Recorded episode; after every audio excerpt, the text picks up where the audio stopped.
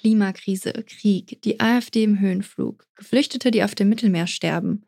Es gibt eigentlich genug Gründe, alles stehen und liegen zu lassen und auf die Barrikaden zu gehen. Und trotzdem stehen wir jeden Morgen auf und leben einfach unser Leben weiter.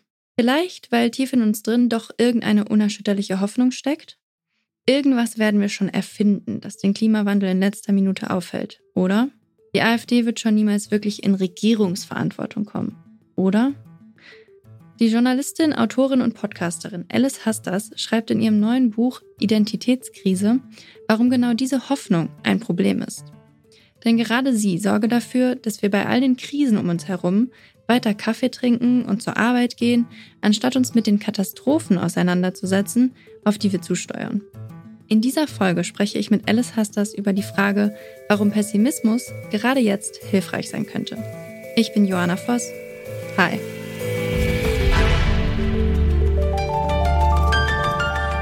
'Zurück zum Thema'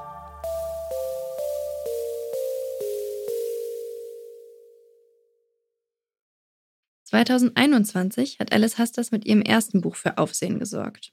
Was weiße Menschen nicht über Rassismus hören wollen, aber wissen sollten, hieß das, und hat den Alltagsrassismus in Deutschland aus der Sicht einer schwarzen Frau problematisiert.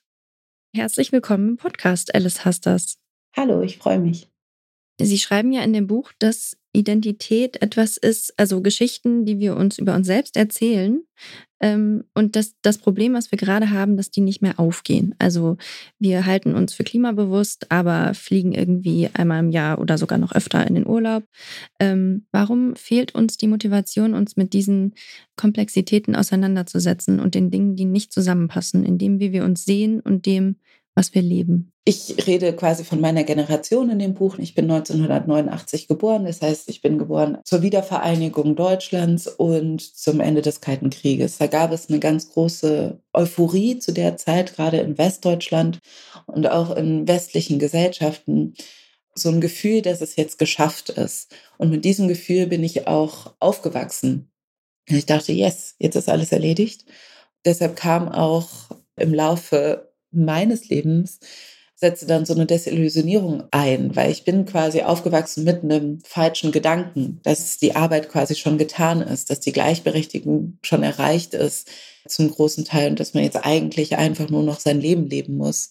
Und dann haben unterschiedliche Krisen wie 9-11, die Finanzkrise, die Eurokrise, die Pandemie dieses Gefühl zunichte gemacht. Und das macht es dann wiederum schwer, wenn man aber von etwas ausgegangen ist und dann so enttäuscht wurde, dieses Gefühl der Enttäuschung macht es natürlich schwer, da irgendwie sehr demotivierend. Enttäuschung ist kein motivierendes Gefühl. Und deshalb glaube ich, sehe ich eine desillusionierte, enttäuschte Gesellschaft, die vielleicht gerade auch sich auch diesen Gefühlen und dieser Enttäuschung wirklich mal stellen muss, dieser Identitätskrise mal stellen muss, um sie verarbeiten zu können, um dann vielleicht wieder eine Motivation zu finden. Das klingt jetzt erstmal ein bisschen pessimistisch. Haben Sie denn, während Sie das Buch geschrieben haben, auch Trost in diesem Pessimismus gefunden?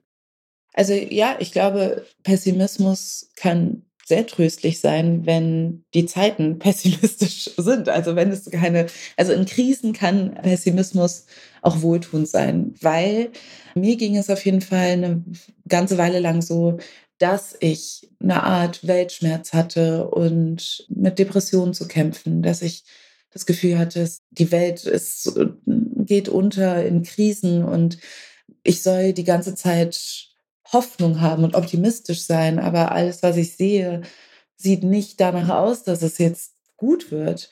Wohin mit meinen Gefühlen? Und als ich dann Texte gelesen habe, die quasi überhaupt anerkennen, dass es nicht gut läuft gerade, hat das erstmal gut getan, weil ich davor in so einer Art Gaslighting-Situation war. Also, dass ich das Gefühl hatte, ich kann nicht aussprechen, hä, es läuft nicht gut und ich habe auch nicht das Gefühl, dass es wieder gut wird.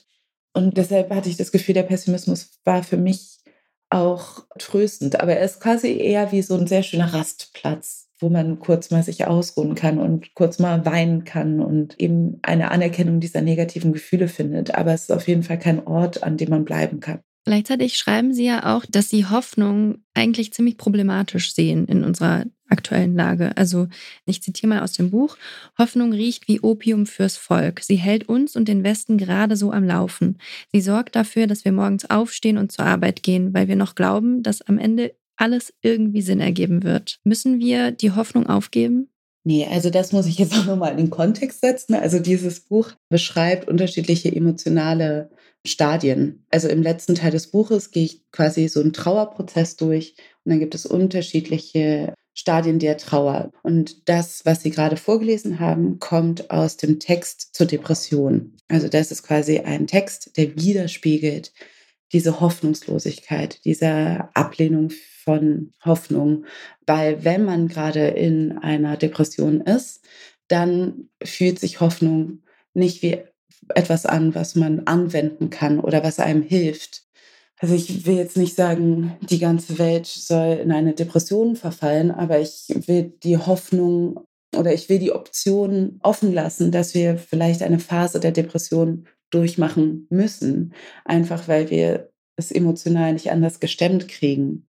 Und dass ich glaube, wenn dieser emotionale Zustand da ist, dass man da nicht einfach mit hoffnungsvollen Botschaften gegenhalten kann, dass es dann nicht reicht, sondern dass man sich wirklich anschauen muss, was macht einen so traurig, was muss man loslassen, was betrauert man eigentlich gerade und das auch anerkennen. Ich glaube, das hilft dann viel eher, dann wieder einen Schritt in Richtung Hoffnung machen zu können. Aber manchmal kommt es mir halt so vor, dass Hoffnung genutzt wird, um bestimmte bittere Wahrheiten nicht aussprechen zu müssen oder zu können.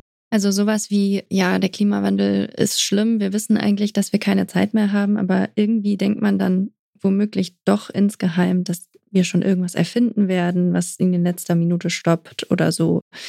Auch die AfD äh, ist irgendwie im Aufschwung, aber wirklich in Regierungsverantwortung werden die ja schon nicht kommen. Richtig, dass Hoffnung dann quasi wie so eine Art, ja, Beruhigungspille, Opium, also etwas, was irgendwie eigentlich dieses Signal, was vielleicht auch die Depression setzt, ne, diese Art von Panik und Trauer, ähm, dass es irgendwie nicht gut wird, dass das vielleicht nicht ganz irrational ist, sondern vielleicht auch angemessen und uns quasi Gefahren erkennen lässt und uns vielleicht auch, also dass es vielleicht unvermeidbar ist, wenn wir eben sowas wie die Klimakrise tatsächlich lösen wollen und sehen, welche, wie viel Zeit wir haben, dann ist die Wahrscheinlichkeit, dass wir in den nächsten acht Jahren emissionsfreies Benzin und eine emissionsfreie Energieversorgung herstellen können, relativ gering. Das heißt, wenn wir die Welt erhalten wollen, dann müssen wir uns ändern. Dann können wir so nicht weiterleben. Also dahinter steckt die Hoffnung dass es halt weitergehen kann mit der Menschheit und der Welt. Dahinter steckt, also da ist vielleicht auch was Hoffnungsvolles hinter. Aber das bedeutet auch, dass es sehr traurig wird, dass wir einfach bestimmte Dinge loslassen müssen. Pessimismus und Weltschmerz zuzulassen, kann helfen, neue Hoffnung zu schöpfen, findet die Journalistin und Podcasterin Alice Hasters. Wir haben mit ihr über ihr neues Buch Identitätskrise gesprochen. An dieser Stelle haben wir noch einen Podcast-Tipp für euch, denn um weitere spannende politische Themen geht es im Podcast Diskussionsstoff von T-Online. Dort diskutieren Chefredakteur Florian Harms, Moderatorin Lisa Fritsch und weitere Experten aus der T-Online-Redaktion über das Thema der Woche, das in Deutschland für Diskussionsstoff sorgt. Neue Folgen gibt es immer Freitagnachmittags, überall da, wo es Podcasts gibt. An dieser Folge haben Alea Rentmeister, Charlotte Thielmann und Naomi Assal mitgearbeitet. Produziert hat sie Tim Schmutzler. Und ich bin Johanna Voss. Schön, dass ihr dabei wart. Zurück zum Thema vom Podcast Radio Detektor FM.